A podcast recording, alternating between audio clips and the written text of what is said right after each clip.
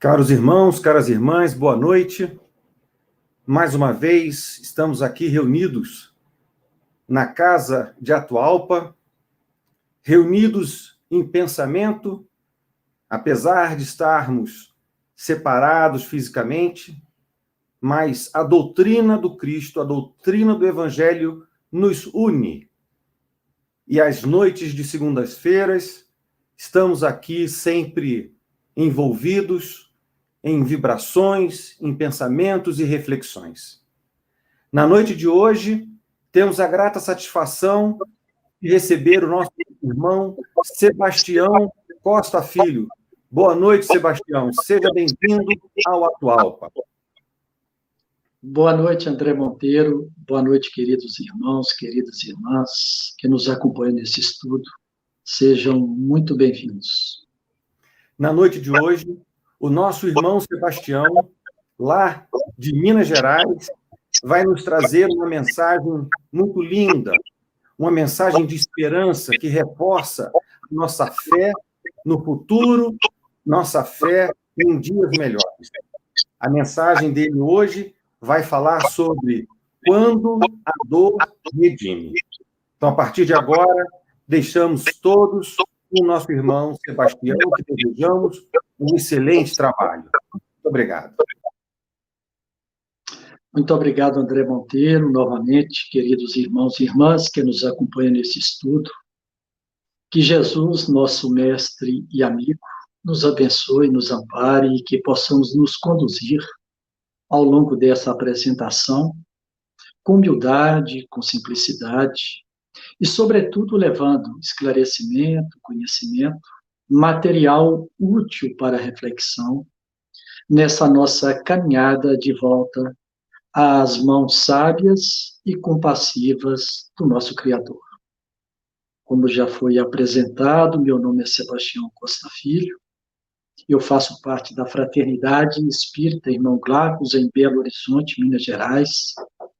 Agradeço esta oportunidade aos nossos amigos César Viana, André Ferreira e André Monteiro, representando o Grupo Espírita, o Grêmio Espírita Atualpa Barbosa de Lima, de Brasília, esse convite que muito nos honra e muito nos alegra. Vamos, pois, iniciar os nossos estudos do tema proposto conforme a seguir. Considerações iniciais. O livro se chama A Voz do Monte. O autor é Richard Simonetti. E a lição: Quando a dor redime.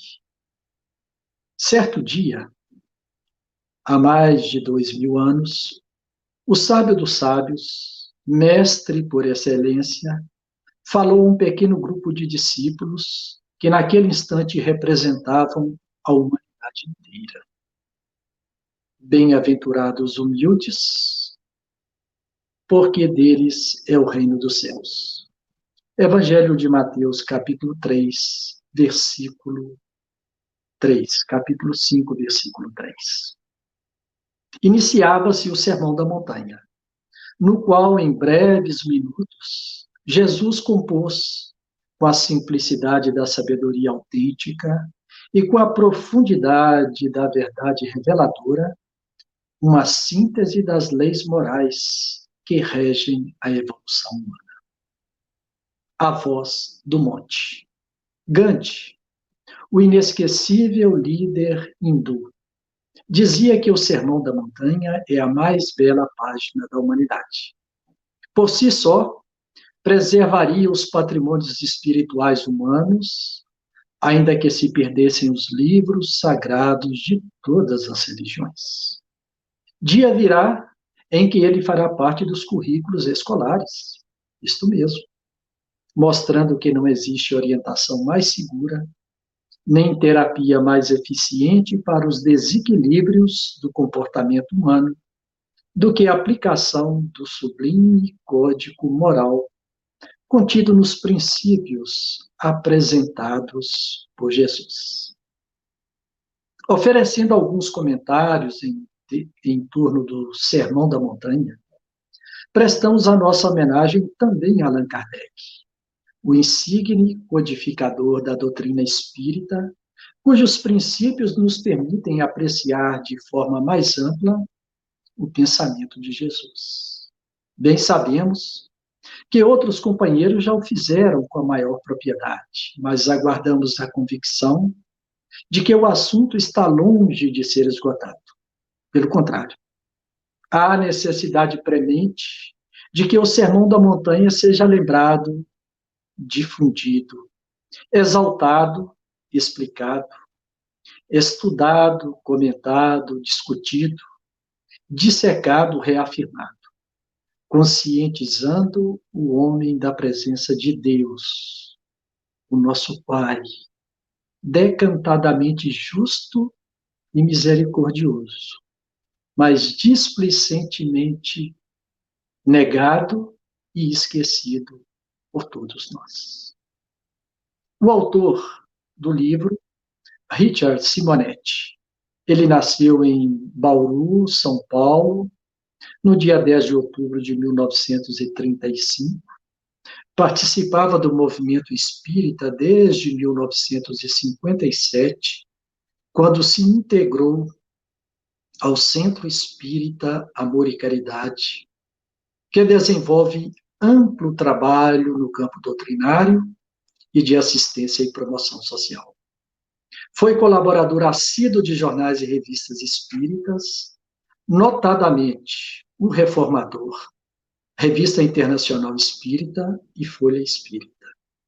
Desencarnou em 3 de outubro de 2018, aos 82 anos. Faremos o nosso estudo à luz da doutrina espírita. E como sabemos que alguns dos nossos amigos e das nossas amigas que nos acompanham não são espíritas, Vamos a uma definição bem simplificada da doutrina. Espiritismo ou doutrina espírita tem por princípio as relações do mundo material com os espíritos ou seres do mundo invisível. Os adeptos do espiritismo são os espíritas, ou se quiserem, espiritistas.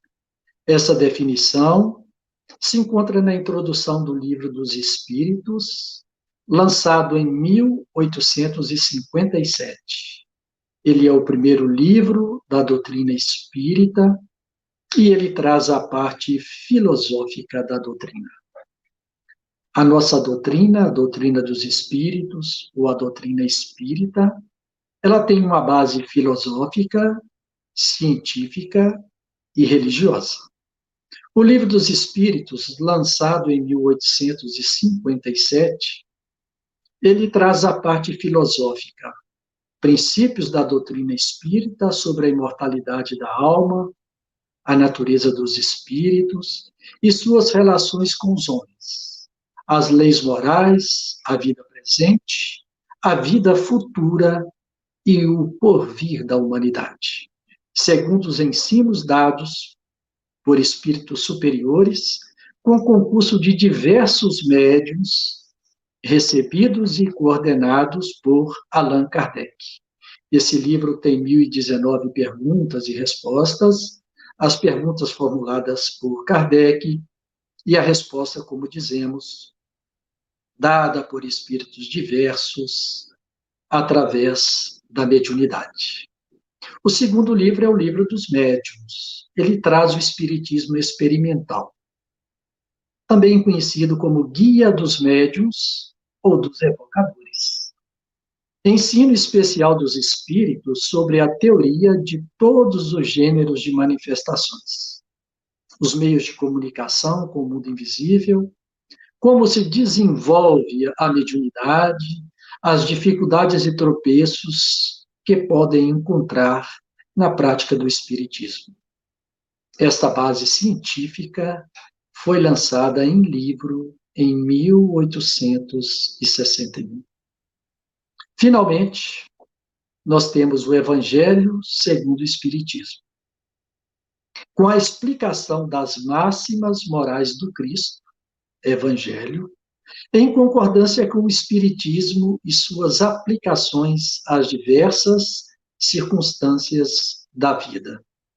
Esse livro foi lançado em 1864 e nós costumamos dizer a base moral ou religiosa da doutrina espírita é o Evangelho de Jesus Cristo. E tem uma nota logo no final dessa introdução, aonde diz: fé inabalável só o é aquela que pode encarar frente a frente com a razão em todas as épocas da humanidade. Então, Espiritismo, doutrina espírita, é a lei do dever, baseada no bom senso e na razão. Nós procuramos, através do pensamento, da investigação, do estudo, do raciocínio, entendermos o Evangelho do Cristo, mesmo sabendo que muitas coisas, muitas passagens ainda nos passam despercebidas.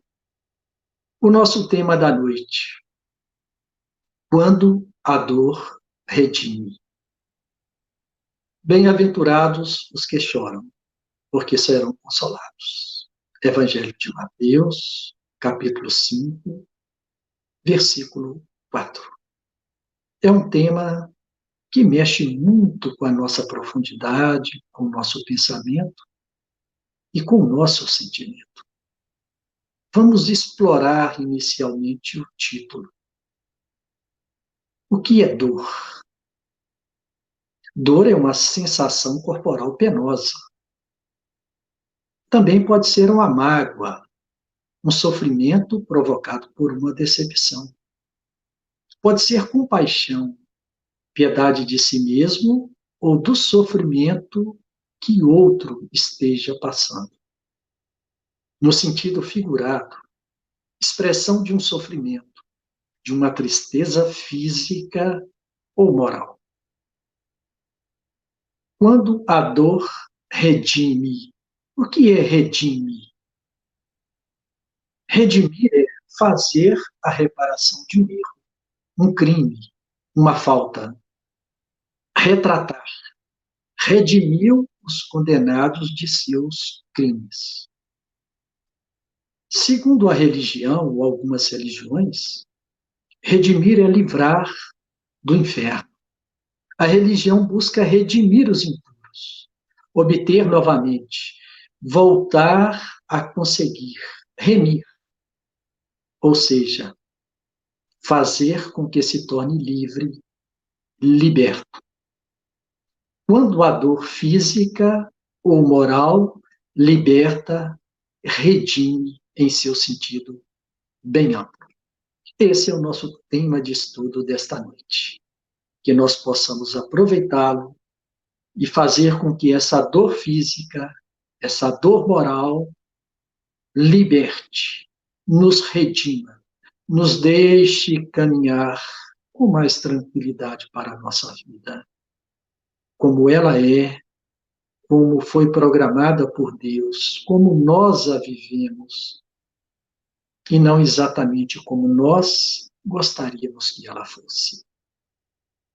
Iniciando a lição, escreveu Richard Simonetti: As lágrimas extravasam emoções intensas. Choramos quando estamos felizes ou muito amargurados. Não obstante servirem à alegria e à tristeza, convencionou-se que elas representam os males da existência, mas representam também coisas boas, porque choramos quando estamos alegres. E na Terra, planeta de provas e expiações, segundo a definição de Kardec, choramos todos, desde o magnata ao miserável, desde o palácio à choupana.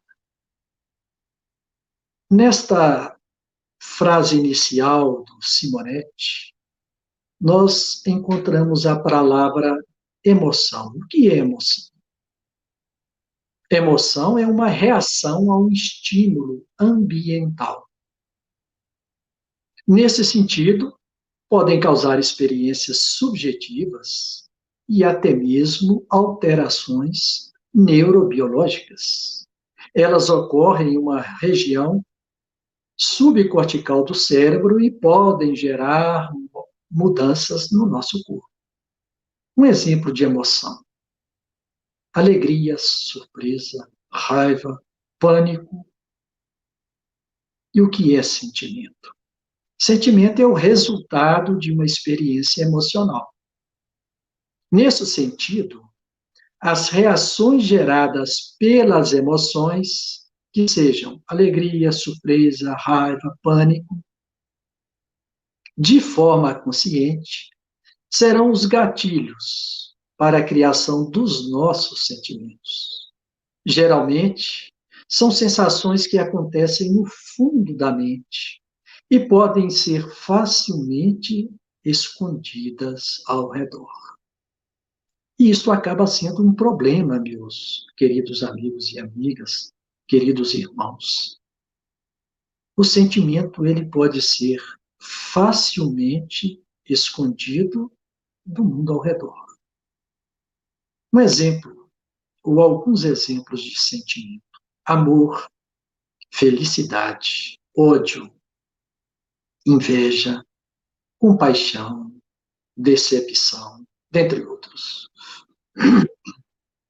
A Terra, consequentemente, oferece um dos tipos de mundos expiatórios cuja variedade é infinita, mas revelando todos como caráter comum o de servirem de exílio para os espíritos rebeldes às leis de Deus. Esses espíritos têm aí, na Terra, de lutar ao mesmo tempo contra a perversidade dos homens e a inclemência da natureza.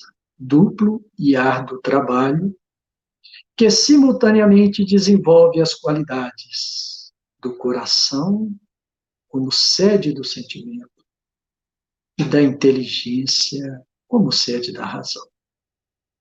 É assim que Deus, em sua infinita bondade, faz com que o próprio castigo redunde em proveito do progresso do espírito.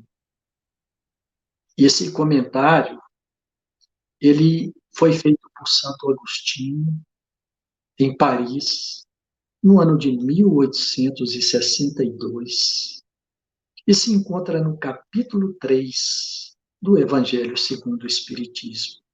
Por que, que nós fomos a esse comentário? Para explicar a parte inicial do Simonetti, quando ele se refere a planeta de provas e expiações. Quer dizer, um planeta onde predomina a dor, onde somos desafiados pela inclemência da natureza e pela perversidade dos homens, e através destes desafios, nós melhoramos o nosso coração como sede do nosso sentimento. E nós fazemos crescer a nossa razão.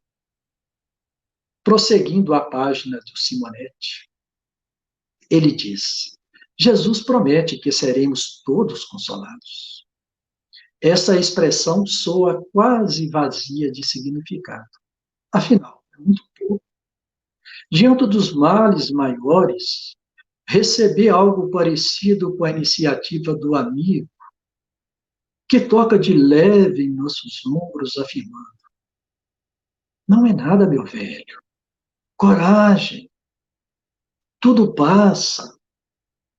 Sim, isso nos consola. Mas isto, de maneira geral, não resolve o nosso problema. Todavia, a expressão será bem mais significativa de alcance, bem maior, se lhe emprestarmos o significado da compensação. Compensação pelo sofrimento que estamos passando.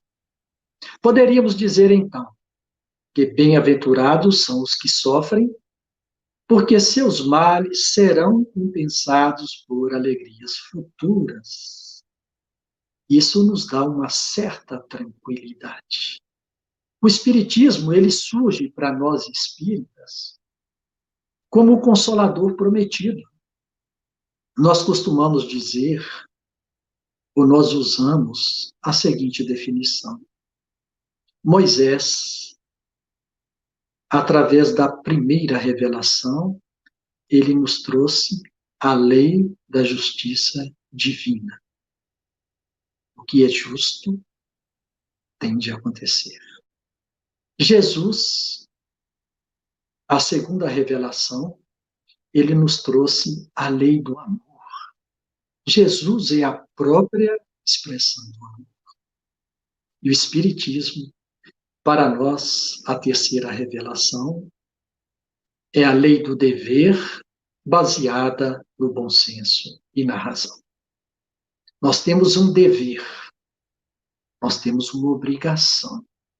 Vamos compreender, vamos unir o racional ao sentimento, a razão ao sentimento, ao coração e buscar desenvolver a nossa vida subordinados à lei de Deus, nosso Pai e nosso Criador.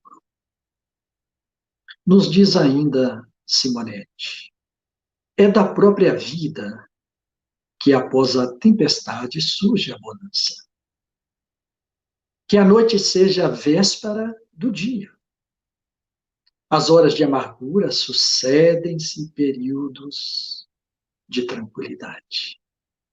E ainda que a existência inteira seja uma noite escura de lutas e sofrimentos, experimentaremos a alvorada gloriosa da imortalidade ao cessar a existência humana com suas limitações. Isso para nós, essa mensagem do Simonetti, é a mensagem de esperança.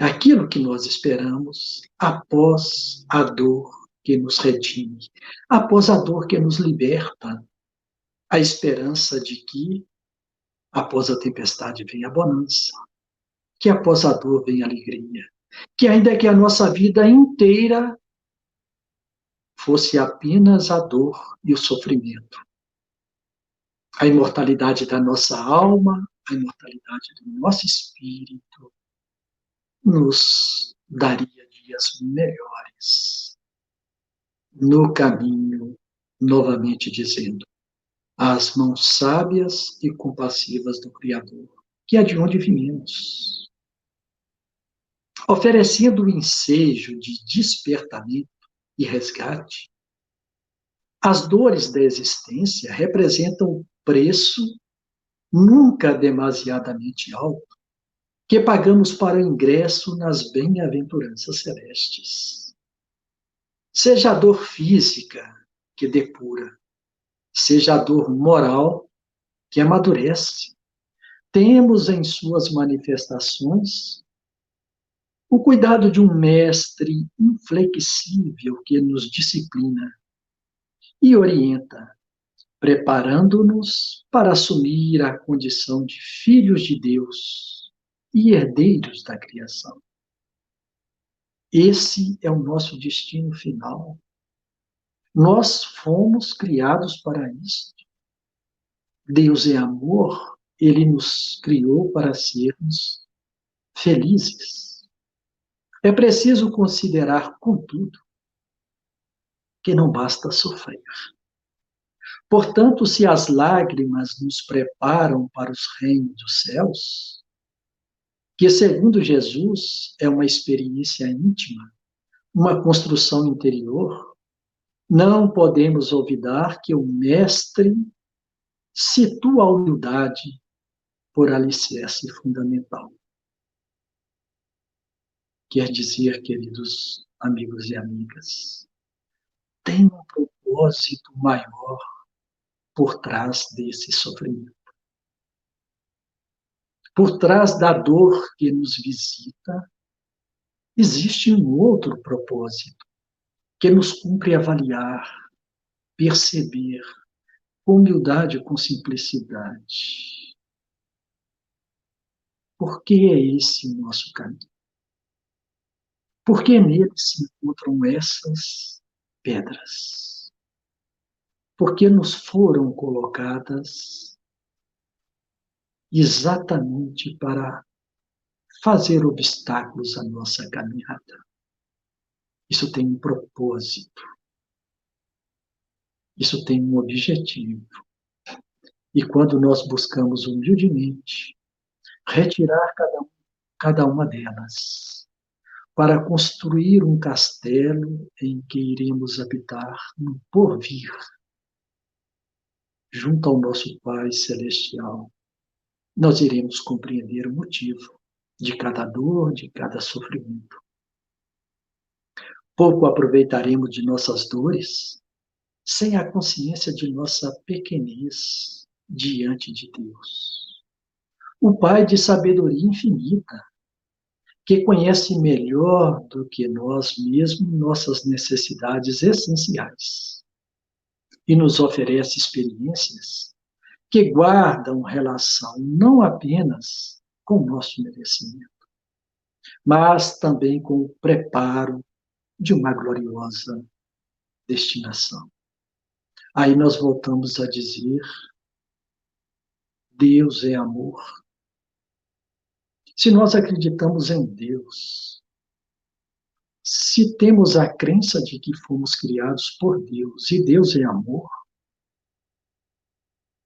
não importa o caminho que estejamos percorrendo, ele vai nos levar à felicidade enquanto a dor existe, de certa forma, para cada um de nós, ela é necessária.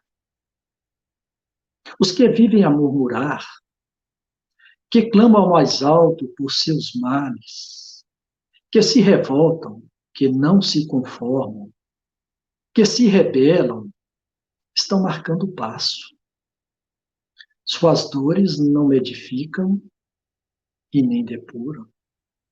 Suas lágrimas são ácidas e amargas, gerando males não programados, amarguras desnecessárias, infelicidade voluntária.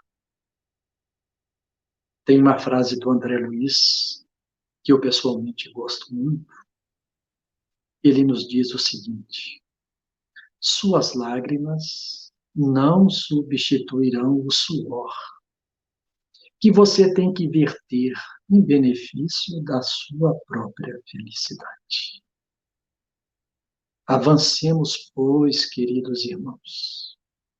Avancemos com fé e com coragem. Não tenho dúvida. Dias melhores virão. Os desajustes maiores que afligem a criatura humana não são decorrentes do débito do passado, e sim da rebeldia do presente. Não sofremos tanto pelo resgate. Afinal, isso deveria ser motivo até de satisfação. A dor decorre do fato de pretendermos recusar o sofrimento.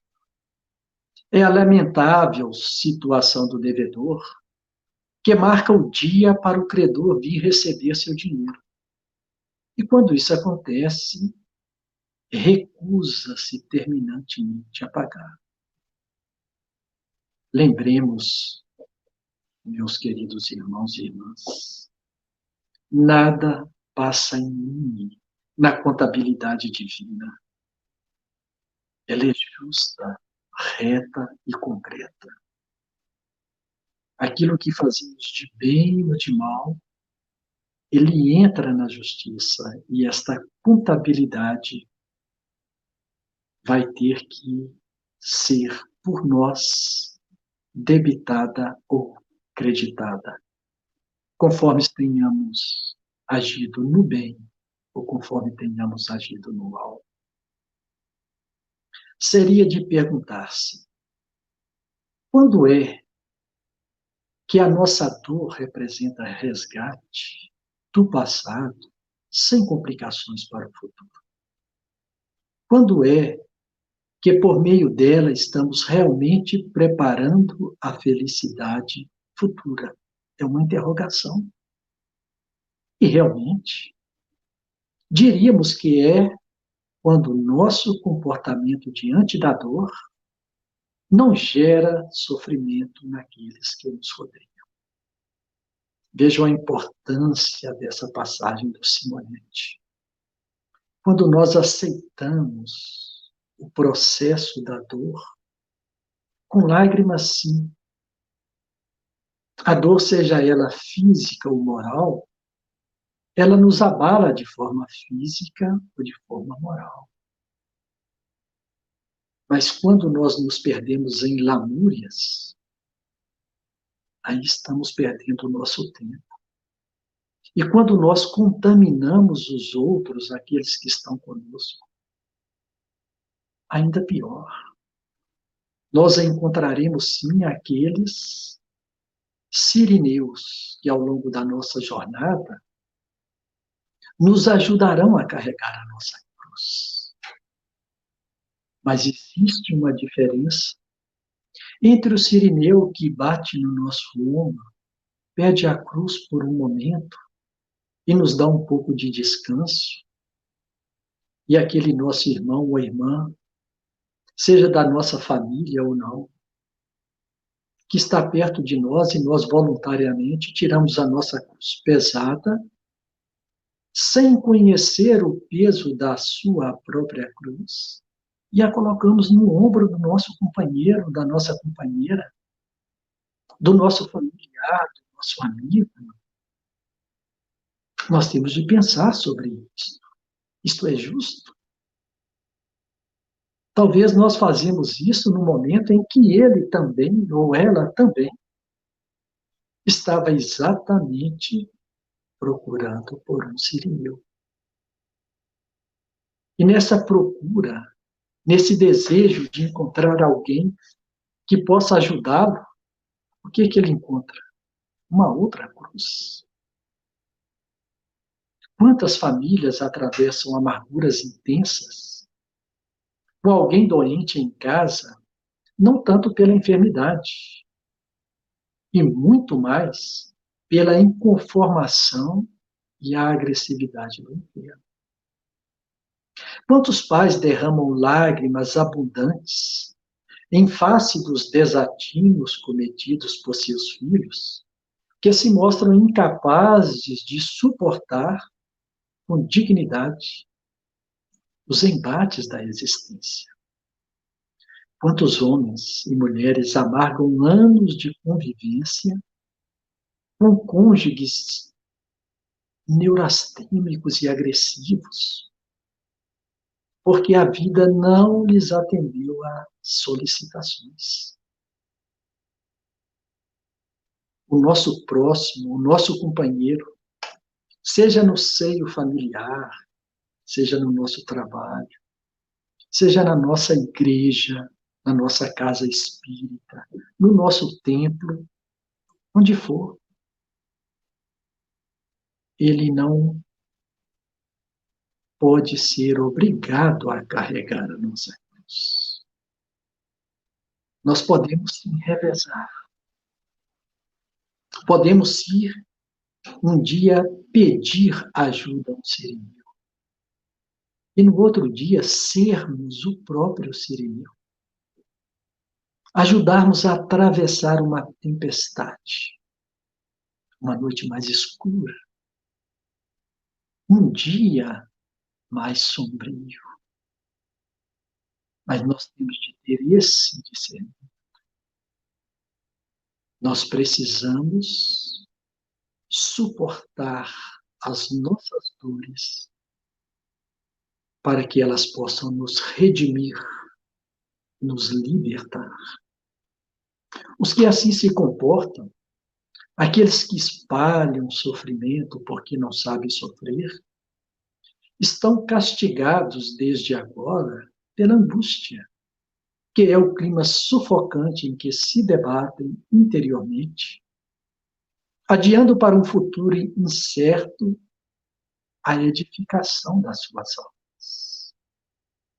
Aí eu vou novamente ao Evangelho de Jesus, que é o nosso guia. Em Mateus capítulo 16, versículo 24, Jesus diz o seguinte: Se alguém quiser vir após mim, renuncie a si mesmo, tome sobre si a sua cruz e siga-me. Veja a importância dessa passagem, a relação que ela existe com a nossa mensagem da noite. Jesus diz assim: renuncie a si mesmo. Tome sobre si a sua cruz. Quer dizer, é a cruz que me pertence. Aquele sofrimento que me compete com ele conviver. Logo no início da mensagem, a gente vê O sofrimento visita a todos, pobres e ricos. Palácios e choupanas. Ele não escolhe. Ele não olha a quem. E ele tem uma relação íntima com a nossa necessidade, com o nosso crescimento espiritual, com o nosso desenvolvimento. Se nós atrelarmos as nossas necessidades íntimas, aquilo que nos compete fazer, o nosso caminhar, com as dores pelas quais nós estamos passando, nós vamos encontrar, nós vamos descobrir não apenas caminhos, mas nós vamos descobrir exatamente por que estamos passando por essa dor e vamos fazer com que essa dor possa nos redimir, nos deixar livres, nos libertar. Esse é o nosso objetivo. Quando nós temos esse entendimento, quando nós temos a percepção de que a nossa cruz, a nós, compete carregar. E assim como Cristo teve a redenção, a ressurreição, que veio após a cruz, que é um símbolo para nós que somos cristãos. Nós somos todos cristãos, todos que acreditam em Cristo é cristão. Então, o espírita, para aqueles que não são espírita, nós somos cristãos. Porque nós acreditamos em Cristo porque nós seguimos o Evangelho.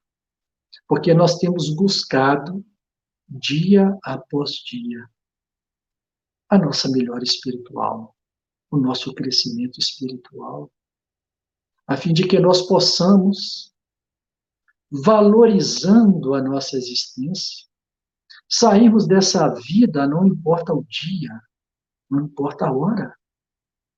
Nós havemos de sair e quando sairmos, vamos sair de forma mais liberta. Vamos ter redimido, aprendido com a dor, com o sofrimento, aprendido também com as alegrias, aprendido com as tristezas, aprendido com aqueles que caminham conosco. Sejam aqueles que caminham por longo tempo, sejam aqueles que às vezes entram na nossa vida, caminham conosco e tornam a sair. Mas que muitas vezes nos deixam lições com sabedoria, com simplicidade, para que nós possamos ter um entendimento mais amplo da vida. Prosseguindo a nossa lição.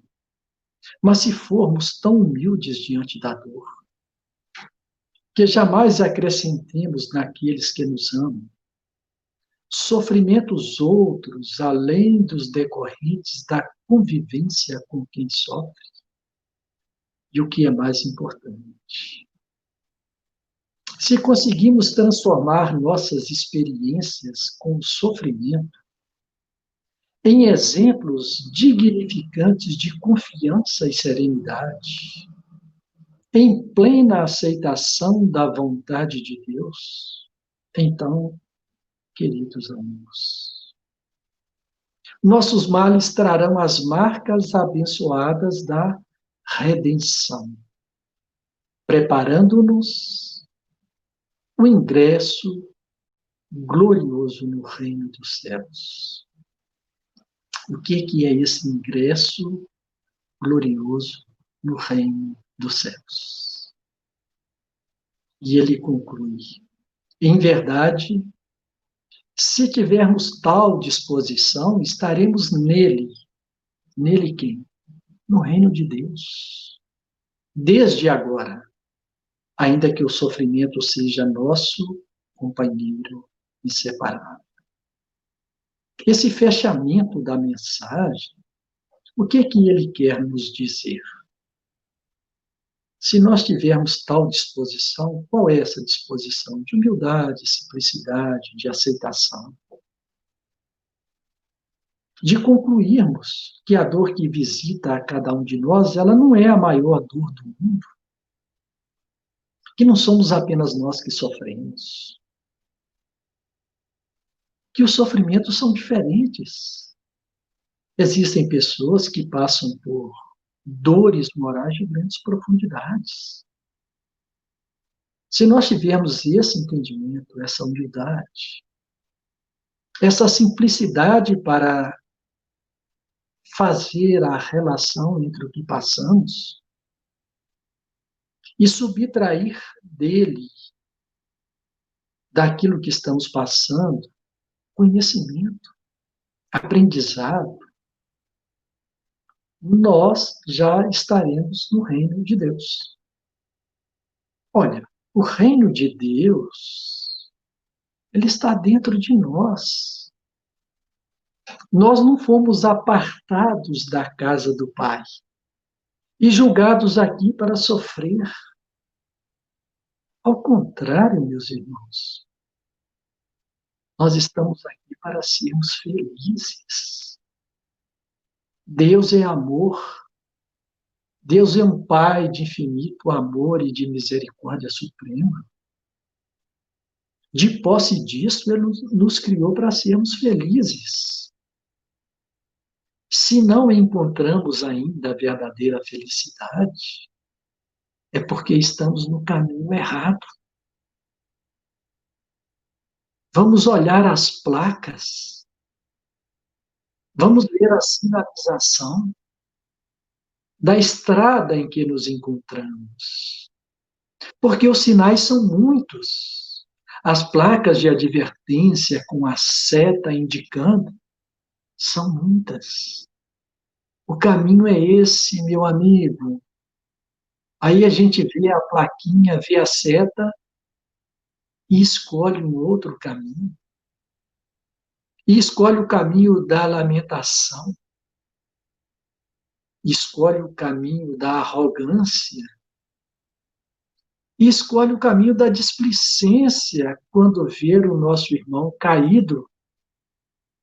Nós estamos fortes naquela hora, em condição de ajudar. Vamos lembrar do Sirineu. Pegue o seu amigo pela mão, ponha a cruz em seus próprios ombros e caminhe, porque lá na frente, certamente, nós havemos também de encontrar um sirineu. Jesus encontrou, subindo o martírio do Calvário, ele encontrou alguém que pudesse ajudar. Ele encontrou alguém para lhe enxugar as lágrimas, ainda que fosse de sangue. Nós também encontraremos. A humildade diante da dor é que retine, é que liberta, é que nos conduz de volta às mãos sábias e compassivas do Criador. É isso que nós devemos fazer. É esse o caminho que nós estamos tomando. Mas tem de haver compreensão, simplicidade, maturidade, aceitação. Vamos ouvir a voz do nosso coração, a voz do nosso interior. Vamos ouvir o Evangelho do Cristo. Quando estivermos desnorteados, meio perdidos, sofrendo com dor, julgando desamparados, abramos uma página do Evangelho, façamos uma leitura e uma reflexão. Se nós, que somos seres humanos, imperfeitos como somos, em momento algum desamparamos os nossos filhos, os nossos familiares, os nossos amigos.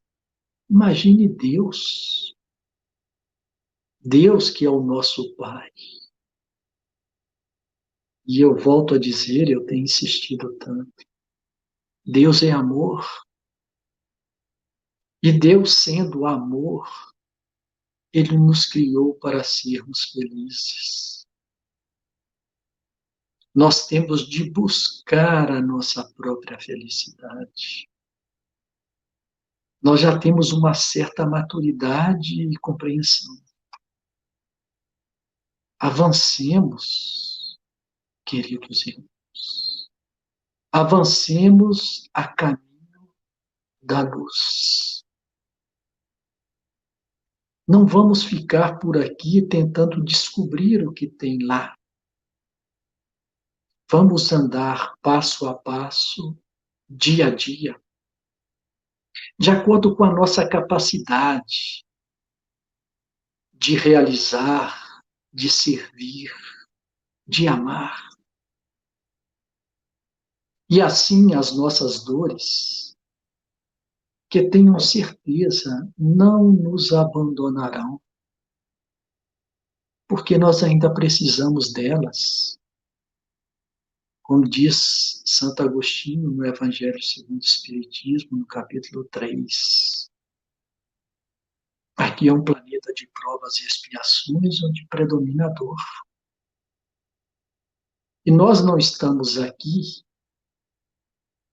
porque Deus resolveu que estaríamos aqui por algum motivo qualquer. Não, o motivo existe. É porque esse é o nosso mundo de necessidade. É aqui que nós devemos estar. Nós costumamos dizer: você está no lugar certo, na hora certa, com as pessoas certas. Assim é a vida. Assim se procede a nossa vida. E essa nossa relação com a dor, ela pode ser diferente. E voltando, voltando ao tema da noite, a dor, quando bem compreendida, ela pode nos libertar, ela pode nos redimir é a forma que temos de quitar os nossos débitos passados. E como diz o Simonetti nessa página belíssima, quando a dor retine, a dor ela se torna maior quando nós não temos humildade para aceitar compreensão para conviver. É isso que nos falta, essa simplicidade, essa humildade para compreender que em nosso caminho haverão sim pedras e que nós temos de saber recolher essas pedras e construir castelos de felicidade porque é isso que Deus, nosso Pai, nosso Criador, quer de nós. Ele nos criou para sermos felizes.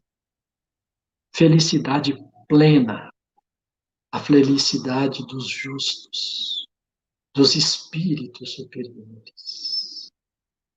Queridos amigos e amigas, queridos irmãos, agradeço a todos vocês por nos acompanhar aí nessa noite, que possamos ter contribuído de alguma forma, trazido com simplicidade algum esclarecimento e que nós possamos sempre nos lembrar. A dor, seja ela física ou moral, pequena ou grande, ela tem que nos redimir, nos fazer crescer, nos levar ao encontro do nosso Pai. Que Jesus, nosso mestre e amigo, nos console, nos suporte, nos proteja. E que essa compreensão de que a dor pela qual passamos não é porque nós somos os piores seres da Terra. Não é porque isso acontece só conosco. É porque é a nossa necessidade. Faz parte do nosso aprendizado. Que Jesus abençoe a todos nós, nos proteja, nos fortaleça. Avancemos, queridos irmãos. Avancemos confiantes. Deus é amor. Querido irmão Sebastião, as palavras dos nossos, é, das pessoas que estão nos acompanhando são belíssimas. Sabe as palavras, amém, obrigado. E nós gostaríamos de agradecer imensamente o carinho que você preparou e nos trouxe na sua voz. Mas ainda temos alguns minutinhos e algumas perguntas. Gostaríamos de dividi para que a gente possa enriquecer ainda mais o nosso entendimento. O nosso irmão Paulo faz uma pergunta, uma colocação e uma pergunta. Ele diz assim: a dor parece que pune impiedosamente e faz sofrer o espírito devedor. Como ter uma pequena noção do que estamos resgatando? Ótima pergunta, Paulo de Tarso Pereira Viana. Muito obrigado pela sua participação. Realmente, este é o nosso sentimento. É isso que nós achamos. Espírito devedor somos todos nós. Essa noção, a compreensão de que estamos resgatando, nós temos essa percepção pela forma como aceitamos a dor. Se nós sabemos compreendê-la, suportá-la, isso não quer dizer que não haja lágrimas, que não haja tristeza, que não haja sofrimento, isso vai haver. Mas a humildade para receber, sabendo que Deus, nosso Pai, nosso Criador, está acima de tudo isso, que Ele nos ampara e não se esquece de nós, nunca. Essa humildade, ela de certa forma, ela tranquiliza o nosso espírito e nos faz sentir de que aquela dor é o exercício difícil que o nosso filho recebeu em casa. É aquele problema de matemática que ele tinha que resolver e ficava nos pedindo e nós falando não, você tem que fazer sozinho. E chega no final, ele passa de ano e fala assim: pai, obrigado, mãe, obrigado por não ter feito os meus exercícios, por ter me deixado descobrir as respostas. Assim também somos nós. Aprender com a dor, ter a simplicidade e humildade de saber se está conosco é porque nós precisamos. E os agradecimentos continuam. É, a nossa irmã escreveu: gratidão pela mensagem de esperança. Tiãozinho, você deu um show de amor. Gratidão pelas abençoadas palavras. Mas, Sebastião, temos aqui uma, uma última pergunta. Uma pergunta até bastante delicada. Nosso irmão escreveu assim: Tenho vício. Como me libertar? Como me depurar? Já entendendo e já reconhecendo os próprios desafios, agora ele quer saber como me libertar. Querido irmão, muito obrigado pela pergunta. É uma pergunta difícil, mas tentaremos respondê-la dentro do nosso conhecimento ainda reduzido. Você já deu o primeiro passo, que é aquele passo que você tem a convicção: eu tenho o vício. Isso é muito importante, porque vícios todos nós temos. Diferentes vícios, mas todos nós temos. Aí você deu um segundo passo muito importante. Como me libertar? Quer dizer, você tem a vontade, o desejo da libertação. Então, são duas coisas importantíssimas. Primeiro, o reconhecimento. Segundo, o desejo da libertação. O que, que nós temos de fazer para nos depurar, para nos redimir? É ter a humildade perante a dor. Eu tenho um vício, como tratá-lo? Esse vício está ligado aqui, a uma demanda espiritual, uma demanda corporal, ou aos dois? Como eu o adquirir? O que é que ele me traz de bom, de positivo? Ele me traz alguma coisa ou ele me tira, me subtrai da minha realidade? Ele me traz prazer ou ele me tira da vida real para uma vida que eu nem sei qual é? Então, nós temos de ter esse conhecimento, essa humildade. Tenho vício? Sim. Eu quero me libertar? Sim. O que, que eu vou fazer? Eu preciso de forças, porque ele é grande. Se não fosse grande, eu não teria, porque eu já o reconheço como vício. Busque substituir, busque a prece, busque Deus em suas diversas formas, independente da religião que você tenha. Busque Deus, busque amparo. E quando sentir esses vazios que o vício erradamente preenche, substitua por uma leitura agradável, substitua por uma ação no bem, substitua por um auxílio àquele que está necessitado, aquele que tem o mesmo problema que você tem. Recompense com seu esforço e com o seu trabalho a necessidade do outro, porque auxiliando os outros, nós auxiliamos inicialmente a cada um de nós. De minha parte, eu lhe desejo que você consiga superar o trabalho com força de vontade, com dedicação, porque humildade para reconhecer você tem, e vontade para se libertar já manifestou.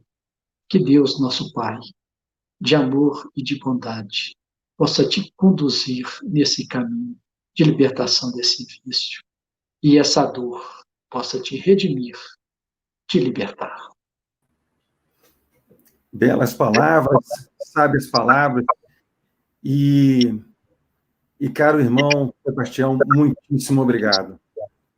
Ainda é, aproveitando a sua fala final, lembramos que casas espíritas, elas sempre abrem espaço e oportunidade para todos aqueles que desejam trabalhar, aqueles que desejam ajudar, contribuir, se aproximar do próximo. E dessa forma, lembramos aos nossos irmãos, permanece a campanha da Sexta do Coração. aquele que tiver interesse em ajudar, em participar, procure a casa, entre no site e veja as oportunidades que você tem para levar um alimento, material de limpeza a pessoas e famílias com vulnerabilidade. E também, para enriquecer as suas leituras, a casa disponibiliza o jornal Brasília Espírita. Várias são as reportagens fazendo artigos espíritas sobre arte, informações da própria casa e muito mais. E aqui, a cada reunião, nós nos refortalecemos. E temos agora, na próxima quinta-feira, a oportunidade de ouvirmos nosso irmão Ricardo Honório, dia 24, às 20 horas, falar sobre obreiros atentos. Tantas são as oportunidades, né, nosso irmão? Então, nossa, a nossa gratidão, nosso muito obrigado pelo seu carinho, pela vibração, pela voz mansa e ao mesmo tempo firme, que fortalece a nossa fé. Desejamos a você, nosso irmão Sebastião, nosso filho, os nossos agradecimentos. Muito obrigado. Que Jesus nos abençoe e que tenhamos todos uma boa noite. Muito obrigado, Sebastião. Muito obrigado.